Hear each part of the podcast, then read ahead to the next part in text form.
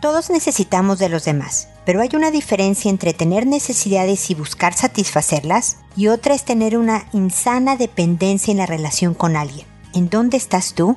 Esto es, pregúntale a Mónica.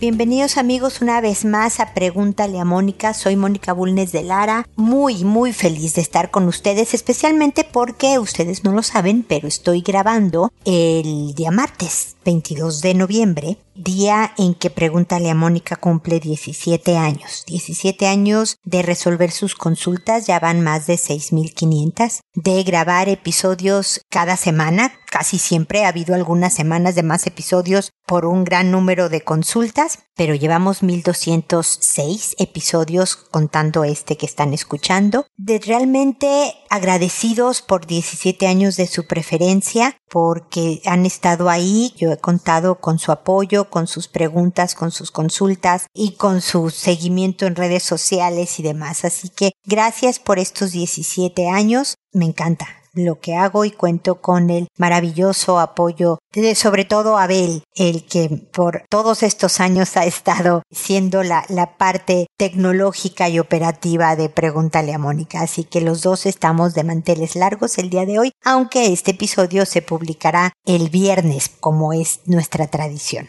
Pero bueno, basta de felicitaciones y fiestas, vamos al tema que nos convoca el día de hoy porque hablamos sobre lo que es una no sana dependencia. Porque todos tenemos necesidades del otro. Queremos que nos quieran, queremos pertenecer, etcétera, etcétera hay algunas diferencias de estilo, de personalidad y culturales entre lo que podríamos incluso catalogar como ser una persona muy dependiente, ¿no? Hay gente que es más cariñosa físicamente y gente que se agobia con las demostraciones físicas del afecto. Entonces, si está con alguien que abraza, que da la mano, que le da un beso, a lo mejor la siente como muy necesitada, muy dependiente y no es así, es nada más una diferencia de estilo. ¿No? Hay personas que nunca contestan o esporádicamente contestan un mensaje de texto y otras que están mucho más conectadas. Cuando todavía se maneja con salud, esto no es un grado de dependencia. Entonces, ¿cómo sabemos cuándo es una relación que ya, ya entra en el rango de lo no tan saludable?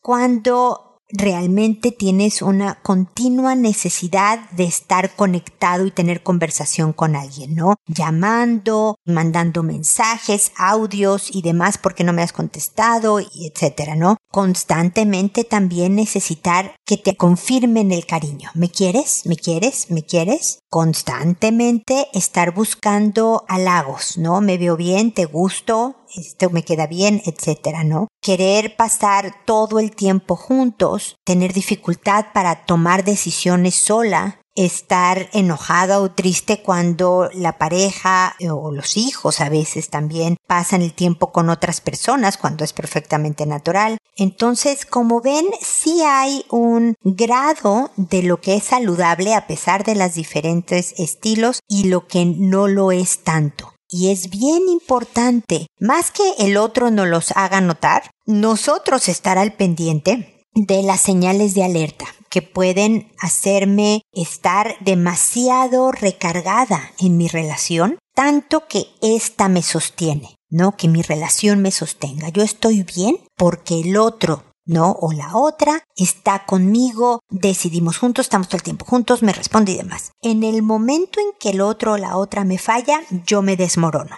Ahí es una relación dependiente y es necesario trabajar para fortalecerse uno mismo y no depender de la confirmación y el halago y las decisiones de otro para estar bien. Espero haberme explicado. Este es un tema que cada uno, por eso la pregunta, ¿no? ¿En dónde estás tú? Teníamos de responder y trabajar lo que sea necesario trabajar. Pero desde luego saben que pueden hacerme consultas al respecto de este tema si creen que ustedes son unas personas dependientes o están con una persona que es dependiente de ustedes, hablando de, de una manera no sana. Puede ser un hijo, puede ser la pareja, puede ser una mamá o un papá, puede ser una amiga o un amigo, puedes entrar en cualquier tipo de relación, ¿no? Si tienen comentarios al respecto, recuerden que pueden hacerlo a través de www.preguntaleamónica.com en el botón de envíame tu pregunta y ahí con gusto podremos entrar en un diálogo más profundo sobre este tema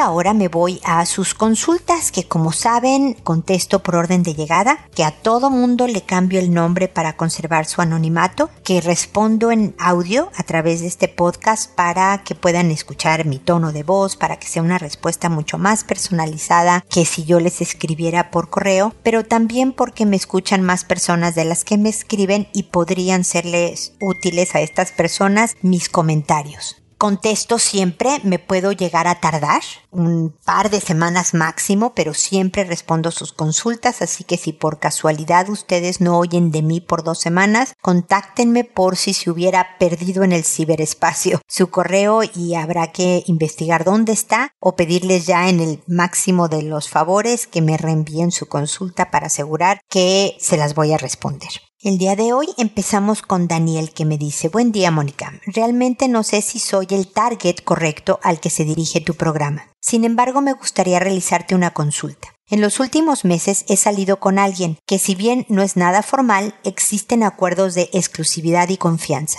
Mas yo últimamente no me he sentido seguro, puesto que el trato ha cambiado. Se ha tornado más serio y desapegado. La interacción con su teléfono es mayor que la que es cuando está conmigo. Sé que platica con más personas y no tengo tema mientras no rompa los acuerdos. Solo que ya no me siento seguro con que le dé valor al peso de las palabras que generaron los compromisos. En pocas palabras, sus acciones han cambiado. Me trata despectivamente en ocasiones y como si lo desesperara. Hablar con él es echado a saco roto y su ego hace no reconocer un error y justificar con retórica. Daniel, primero una disculpa porque creo que leí bastante mal tu consulta, pero entiendo lo que me dices. Tú eres mi target. Cualquier persona que esté en una relación interpersonal con otra persona o una relación de pareja con otra, es, es mi mercado, es, es a la gente a la que le hablo porque este es un programa de relaciones interpersonales, de relación de pareja, de relaciones entre padres e hijos. Entonces, como ves, sí lo eres.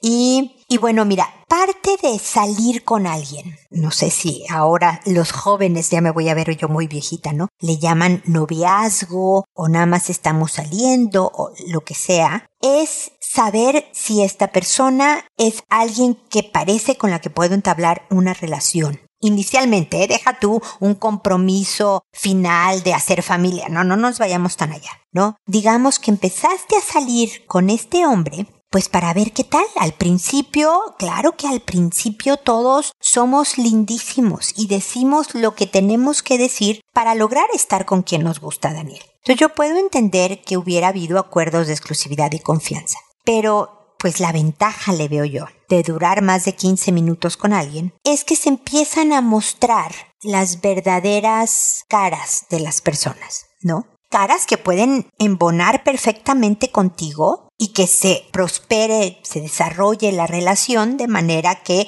efectivamente no solo estén saliendo, sino que se hagan novios y luego pues formen una familia. Me explico como que progrese la cuestión. Porque tus caras, tus diferentes caras y las de la otra persona, todos tenemos muchas caras o muchos lados, embonan todos tenemos también, Daniel, lados oscuros, defectos que no le caen muy bien a mi pareja, ¿no? Por decirlo ya, ya en la relación de pareja, ¿no? Defectos que no le gustan tanto, pero a lo mejor mi pareja, pues decidió en algún momento, te lo digo por mi marido, ¿no? Que este decidió que pues no eran tan graves como terminar con nuestra relación, que podría vivir con estos defectos del otro y que podríamos seguir construyendo algo juntos. Lo mismo me pasó con los defectos de él. Yo tenía que decidir, a ver, estoy dispuesta a aceptar estas características de mi pareja y a seguir construyendo. Sí, ok, le seguimos, ¿no? Pero algo que a mí no me gusta es la sensación de sentirse despreciado. Tú me dices que te habla y te trata despectivamente. Eso para mí es una señal de alerta, Daniel. Entonces, si ya, porque llevas unos meses saliendo con él, está mostrando estas cosas, es de verdad algo para que tú lo consideres. Tú ya me dijiste, ya trataste de hablar con él y es, no reconoce, ni siquiera deja tú que reconozca. No sé si es capaz de decir, ah, mira, no me había yo dado cuenta que yo hago esto, pero veo que es algo que a ti te importa, voy a poner atención, ¿no? Al parecer te echa rollo, eso es justificar con retórica, ¿no? Te echa unos rollazos de manera que expliquen por qué hace lo que hace y de alguna manera suena a que entonces lo voy a seguir haciendo porque tengo la razón en seguirlo haciendo. Siento que este es el mensaje de tu pareja. Entonces tú mandas, Daniel. Tú debes de ser el que decida. ¿Sabes qué? Eres buena gente, me caes bien, pero creo que tú y yo como pareja, como salir, pues no la hacemos. Porque tu estilo y mi estilo no embonan, no van juntos. Yo estoy buscando algo distinto. Y yo creo que en el trato amable, cordial, sobre todo respetuoso del otro, fue, creo, la, el episodio pasado, ¿no? El tratarse con respeto y con consideración ¿eh? debe de ser una de las fundamentales de cualquier relación para que pueda prosperar. Entonces, tú puedes decir, no, Mónica, mira, es a ratos cuando está de malas, entonces tal vez sea un defecto que, porque en otras ocasiones es un encanto que podamos aprender a manejar. Eh, eh, y su ego Tú decides, Daniel, si crees que esto es algo con lo que puedes vivir. Antes, ahora ya no lo hago tan frecuentemente, pero antes les podía decir a las parejas, a ver, ¿estás dispuesto a vivir con ese, ese trato o ese defecto por 30 años más? Y si te hace suspirar y decir, ah, tal vez no, entonces es necesario tomar una decisión drástica. Pero si crees que es algo aguantable, que con cierto manejo se puede convivir y crecer y quererse y respetarse y todo este tipo de cosas para que siga progresando, evolucionando esta relación, pues adelante Daniel. Pero esa es una sola decisión tuya. Espero que te haya gustado eh, mis comentarios. Si no, coméntame desde luego. Se vale no estar de acuerdo y que eh, empecemos un, un diálogo sobre los diferentes estilos de la pareja, que justo es es un poco lo que hablaba yo al principio al describir a alguien dependiente. No que tú lo seas, pero quiero decir cómo a veces catalogamos con un término algo que nada más es una cuestión de estilos diferentes de hacer las cosas, pero hay estilos con los que yo puedo vivir de amigas, de familiares y de pareja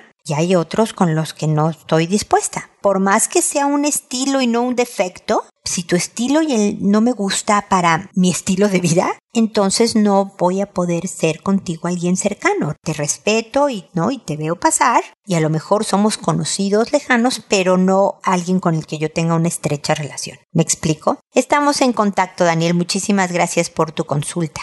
¿Ok? Luego sigue Esmeralda que me dice, tengo muchos problemas con mi familia. Somos 12 hermanos. Yo soy la menor y siento que no me quieren. Y cada vez soy la comidilla de ellos. Error que cometo. Tengo pies en el freno con muchos de ellos y les tengo mucha rabia y eso a mí me afecta demasiado. No sé cómo recuperar mi estabilidad personal. Por un error me enviaron a la hoguera. Todos, excepto dos hermanas, incluyendo sobrinos que no tienen nada que ver. También comentaron de mis cosas que duelen y me tienen en un estado muy triste y con rabia y decidí que ya es suficiente y perdonarme a mí misma. Pero no sé cómo hacerlo con mi familia para que ya no me afecte. Agradecería si usted me pudiera orientar. Desde ya muchas gracias. Esmeralda, lamento muchísimo pues los sentimientos que, que ocurren en tu familia. Mira, cuando son tantos hermanos, es muy complicada la relación familiar en general, ¿no? Porque hay 12 personalidades, hay 12 estilos también, por muy hermanos que sean, cada quien tiene su manera de ser.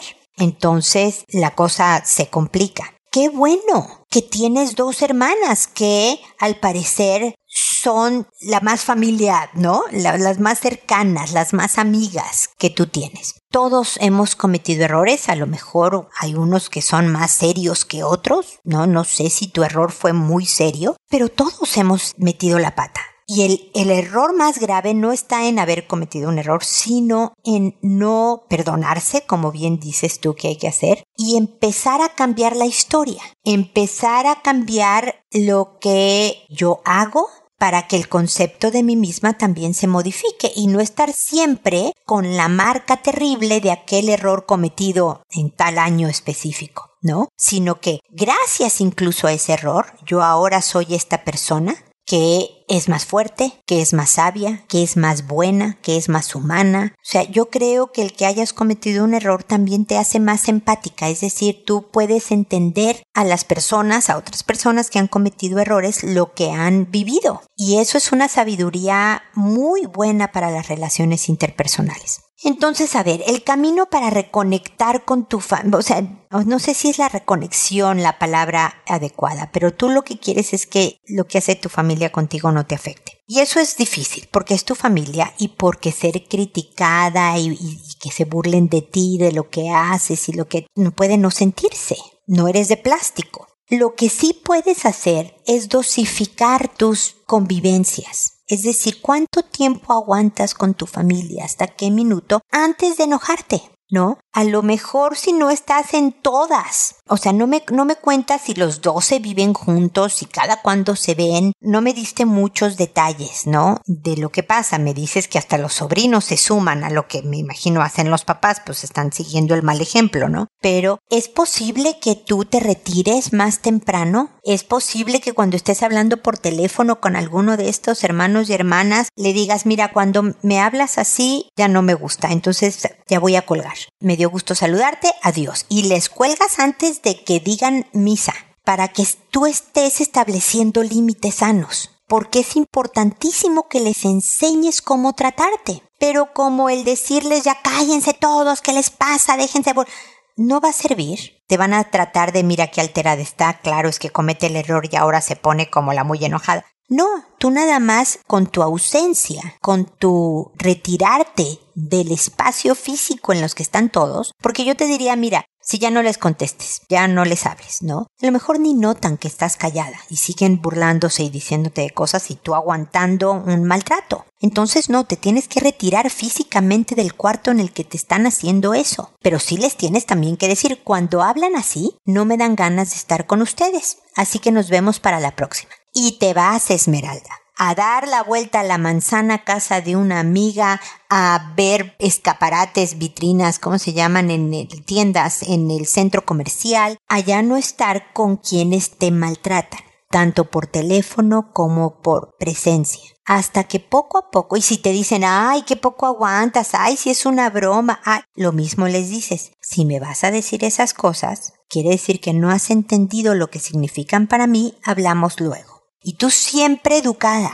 Y tú siempre lo más tranquila que puedas, Esmeralda. Porque eso impone respeto a carámbanos. Mira, Esmeralda, no, no, me está poniendo en mi lugar eso que ella es la menor. Que déjame decirte que las pobres de las menores siempre tienen como no sé cuántos papás y mamás, ¿no? Para arriba. Yo soy la segunda de cinco. O sea, yo soy la segunda mayor.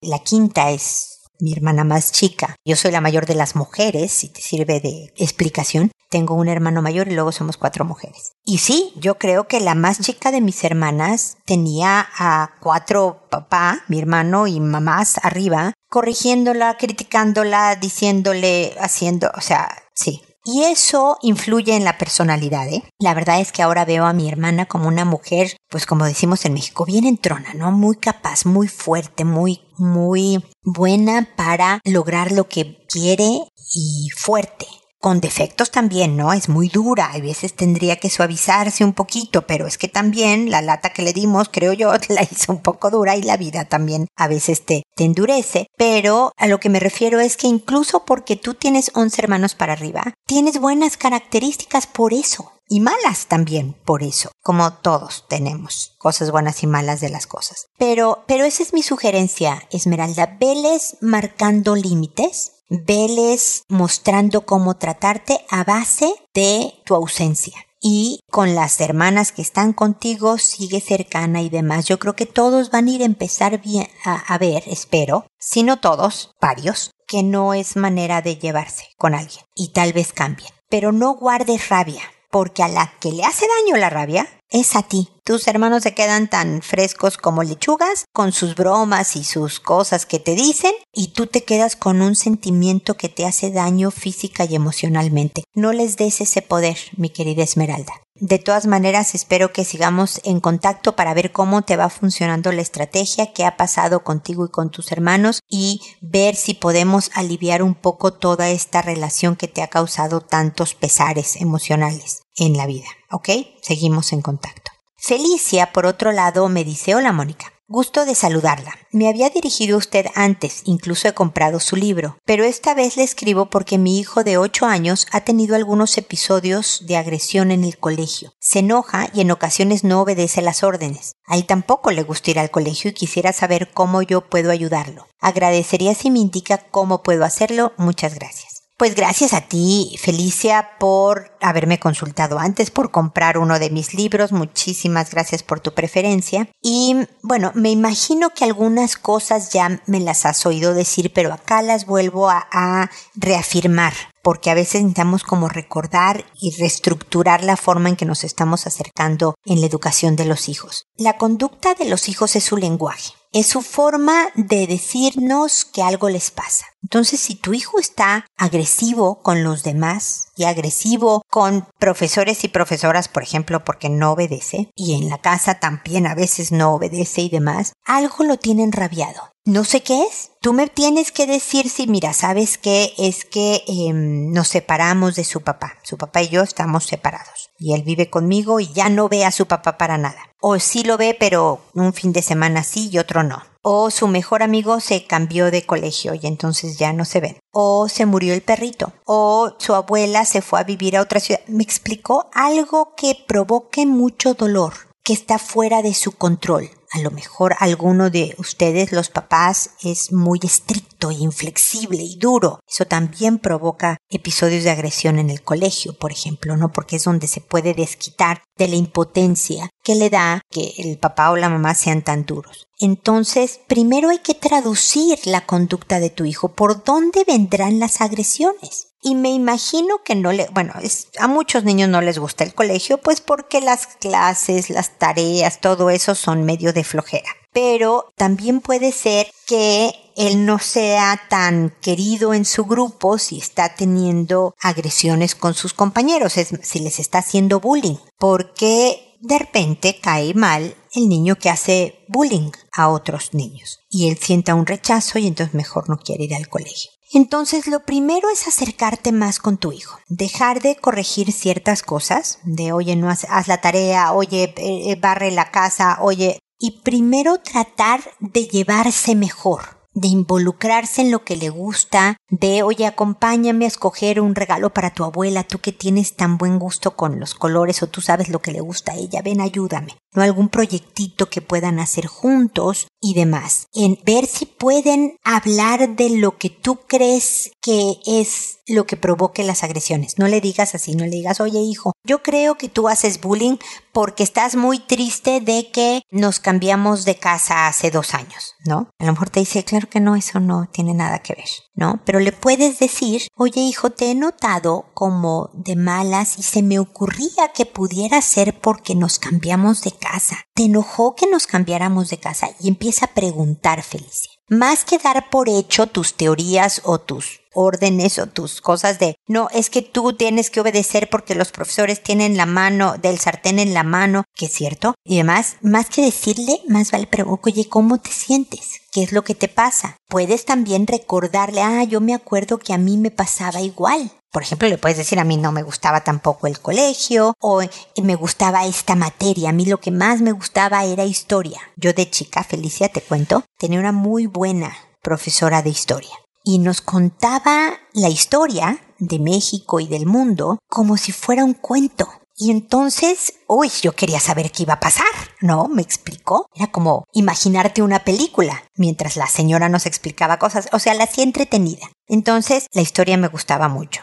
A lo mejor otras materias yo decía, qué horror, pero historia me gustaba. ¿Le puedes contar historias como esa? ¿Tú tienes alguna materia? Pues no. A lo mejor es recreo tu favorito. Hijo, pues sí. Ah, bueno, hijo, no. Y entonces le preguntas y lo conoces y se van acercando. Y luego empiezan a hacer pequeños tratos. Es decir, oye, mira, ¿qué opinas que si hoy no hay ningún reporte de que no obedeciste órdenes? Deja tú las agresiones ahorita de que no obedeciste órdenes con los profesores o que no me dijiste que no a nada de lo que yo te pidiera ¿Qué te parece si tres días que hagas esto o un día que hagas esto, el viernes, el sábado, nos vamos a la plaza a jugar tú y yo algo? O invitamos a tu mejor amigo Juanito y entonces nos vamos a la plaza con Juanito a que juegue. ¿No? O sea, le empiezas a motivar a encontrar una razón para lo cual obedezca para lo cual no agreda, pero de a poco. No puedes decirle, oye, si obedeces a todo lo que yo te diga por siete días, a lo mejor es una meta muy alta. Si no puede tener ningún tipo de agresión, averigua cuáles son las agresiones a quién y por qué. Hay veces que hay muchas historias atrás de todos estos reportes y eso te puede ayudar para ir dirigiendo tus esfuerzos hacia, sobre todo, ayudarle a tu hijo a estar mejor. Porque si tiene episodios de agresión, se enoja y no obedece, le está pasando el mal. Y aunque sí es importante que no agreda, que no se enoje, que no ve, lo importante es que él esté bien como persona y te necesita ahora más que nunca. Así que ya sabes, Felicia, me puedes escribir cuantas veces quieras contándome cómo te está yendo, qué otra duda tienes, si en algo no fui clara, para que podamos avanzar en esto de apoyar a tu hijo a salir adelante, ¿ok? Así que seguimos en contacto. Y luego está Graciela que me dice, hola Mónica, disfruto mucho sus recomendaciones y me han ayudado mucho. Tengo una situación con mi niña mayor de 12 años y es que siento que es muy distraída. Antes le iba mejor en la escuela. Este año la cambiamos y no le está yendo bien. La profe me dice que es como un Bluetooth. Conecta con todos, pero se desconcentra mucho. En casa siempre le llamamos la atención porque no cumple con las responsabilidades. Arreglar su cuarto, barrer, cosas así. Siempre tengo que recordarle hasta de ponerse desodorante y decirle las cosas hasta cinco veces. En ocasiones exploto y hasta lloro porque a pesar de que hemos conversado mucho con ella, no logramos resultados. Pierde mucho tiempo con el celular o con la televisión y eso que tratamos de limitarle el tiempo, pero cuando no estamos no es posible no sé qué hacer. ¿Consideras que la tenga que llevar a terapia? A ver, Graciela, inicialmente no. Yo te diría que tu hija de 12 años parece una preadolescente bien normal. te voy a explicar por qué. Porque, como me oíste mencionar, es preadolescente. Entonces ya su cuerpo desde los nueve años está metiendo una serie de hormonas en su organismo para desarrollarse hasta ser una mujer adulta. Y las hormonas hacen destrozos a veces en nuestra vida cotidiana. ¿En qué sentido? En que nos vuelve distraídas. Nos pone con memoria selectiva. Solo me acuerdo de lo que quiero y de lo otro que no me interesa tanto ni me acuerdo que me lo dijiste. Y entonces parece que quiero molestar. Yo me estoy poniendo como preadolescente. Estoy muy lejos de serlo, Graciela, pero es para ilustrar mi ejemplo, ¿no? Si yo estoy con estas hormonas, que hay veces que también ocurren, por ejemplo, en el embarazo. Las mujeres embarazadas se distraen mucho más, este, tienen mala memoria, no se pueden concentrar bien. Es estas hormonas que les pasa a los hombres también. Todos tenemos las mismas hormonas, nada más en distintas cantidades. Pero si yo tengo todas estas hormonas normales desarrollando mi cuerpo, va a haber consecuencias en cuanto a otras cosas. Entonces, por eso la vida social, que es lo importante en la preadolescencia y adolescencia, funciona muy bien. Me da gusto que en esta nueva escuela tu hija sea un Bluetooth conectando con todos. Eso quiere decir que en, en el área social no le falta. Pero el cumplimiento de responsabilidades, incluidas la de higiene personal, ahí es donde está fallando. Entonces, el punto es de estrategia. Porque yo no te voy a decir que, ay, mira, como tiene 12 años y estas hormonas y es normal que está adolescente y tal y tal, entonces que no se ponga desodorante de aquí a que tenga novio, porque muchas veces el novio inspira a tener desodorante en el cuerpo. O no te puedo decir que no cumpla con las responsabilidades de la casa o la escuela. No, tenemos que seguir viviendo a pesar de nuestras corteses, ¿no? De, de no tener habilidades en ciertas áreas pero hay que enseñarle a la hija cómo hacerlo, sobre todo sin que tú tengas que gritar, desesperarte, llorar porque no ves los resultados. Entonces, tu arma mejor es el interés que tiene por su vida social, el celular y la televisión. Yo sé que cuando están trabajando tú y tu marido está complicado limitarles los tiempos. Hay maneras de hacerlo. Hay aplicaciones para poner tiempos de internet, por ejemplo, este, se, se bloquean. Investiga bien porque hay formas de ponerle a los hijos tiempos. De, de, celular y de televisión inclusive. Y yo me acuerdo de papás que se llevan el control remoto a la oficina, ¿no? para que, pues no, no hay control remoto, no hay tele. Pero no, espérame, Graciela, no empieces con esta estrategia hasta que hagas un acuerdo con tu hija. Tú dile que tú quieres que tenga una vida social, que vea a sus amigos, que ella salga, etc. Tú quieres que tenga su celular y que vea la televisión. Tú estás lista para darle lo que ella quiere. Pero como en la vida real, para tener lo que tú quieres, necesitas tú cumplir con tu parte, eso es la vida real. Solo va a recibir un sueldo cuando ella cumpla con su parte del trabajo. Solo va a tener amigas cuando ella cumpla con su parte también de ser buena amiga, etcétera, etcétera, ¿no? Entonces, como la vida real es así, tú tienes que cumplir con tu parte. Entonces, mira, hice esta tabla donde viene los deberes, ¿no? Entonces, arreglar su cuarto, dale parámetros, dale un poco de flexibilidad. Que no todos los días lo tenga impecable, a lo mejor los viernes tiene que quedar súper limpio. O todos los días tiene que no haber platos sucios, por ejemplo. Y de la cama tendida. Pero así la limpieza del cuarto tan minuciosa, solo con menos frecuencia. Entonces, ¿qué significa arreglar su cuarto? Barrer y hacer la tarea, ¿no? Vamos a ponerle tres cosas. Vamos a primero suavecito. Entonces vamos a poner esta gráfica pegada en el refrigerador y entonces cada día que cumplas con estas cosas, vamos a poner una marquita, una etiqueta de estrellita, un, lo que sea. Y eso quiere decir que puedes tener celular, o que ese fin de semana vas a ver a tus amigos, o que tienes cinco minutos más de celular o la tele cuando estamos nosotros contigo. O no, no me voy a llevar el control remoto de, de la televisión a mi trabajo para que sí la puedas ver. Me explico, o sea, tienes los privilegios de los que gozas porque tú también estás cumpliendo. Ahora, es importante que le des chance, que no sea una, un listado de actividades y que tenga que cumplir al 200% todas, ¿ok? Se considerará ya lo gradual, poco a poco, que vea que le conviene esto de arreglar el cuarto, de barrer, de estar bien con ustedes porque obtiene también mejores cosas sin salirse de lo adecuado para una niña de 12 años. ¿Me explico? Espero haberme explicado, Graciela. Cualquier duda, comentario queja, me vuelves a escribir, ¿ok? Siempre les digo que aquí estoy, que podemos seguir en contacto para lo que puedan necesitar sobre este tema u otros, ¿ok? Y también espero que nos volvamos a encontrar amigos en un episodio más de Pregúntale a Mónica. Y recuerda siempre, decide ser amable. Hasta pronto.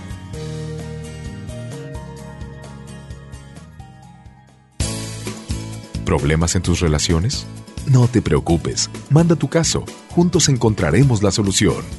www.preguntaleamónica.com Recuerda que tu familia es lo más importante.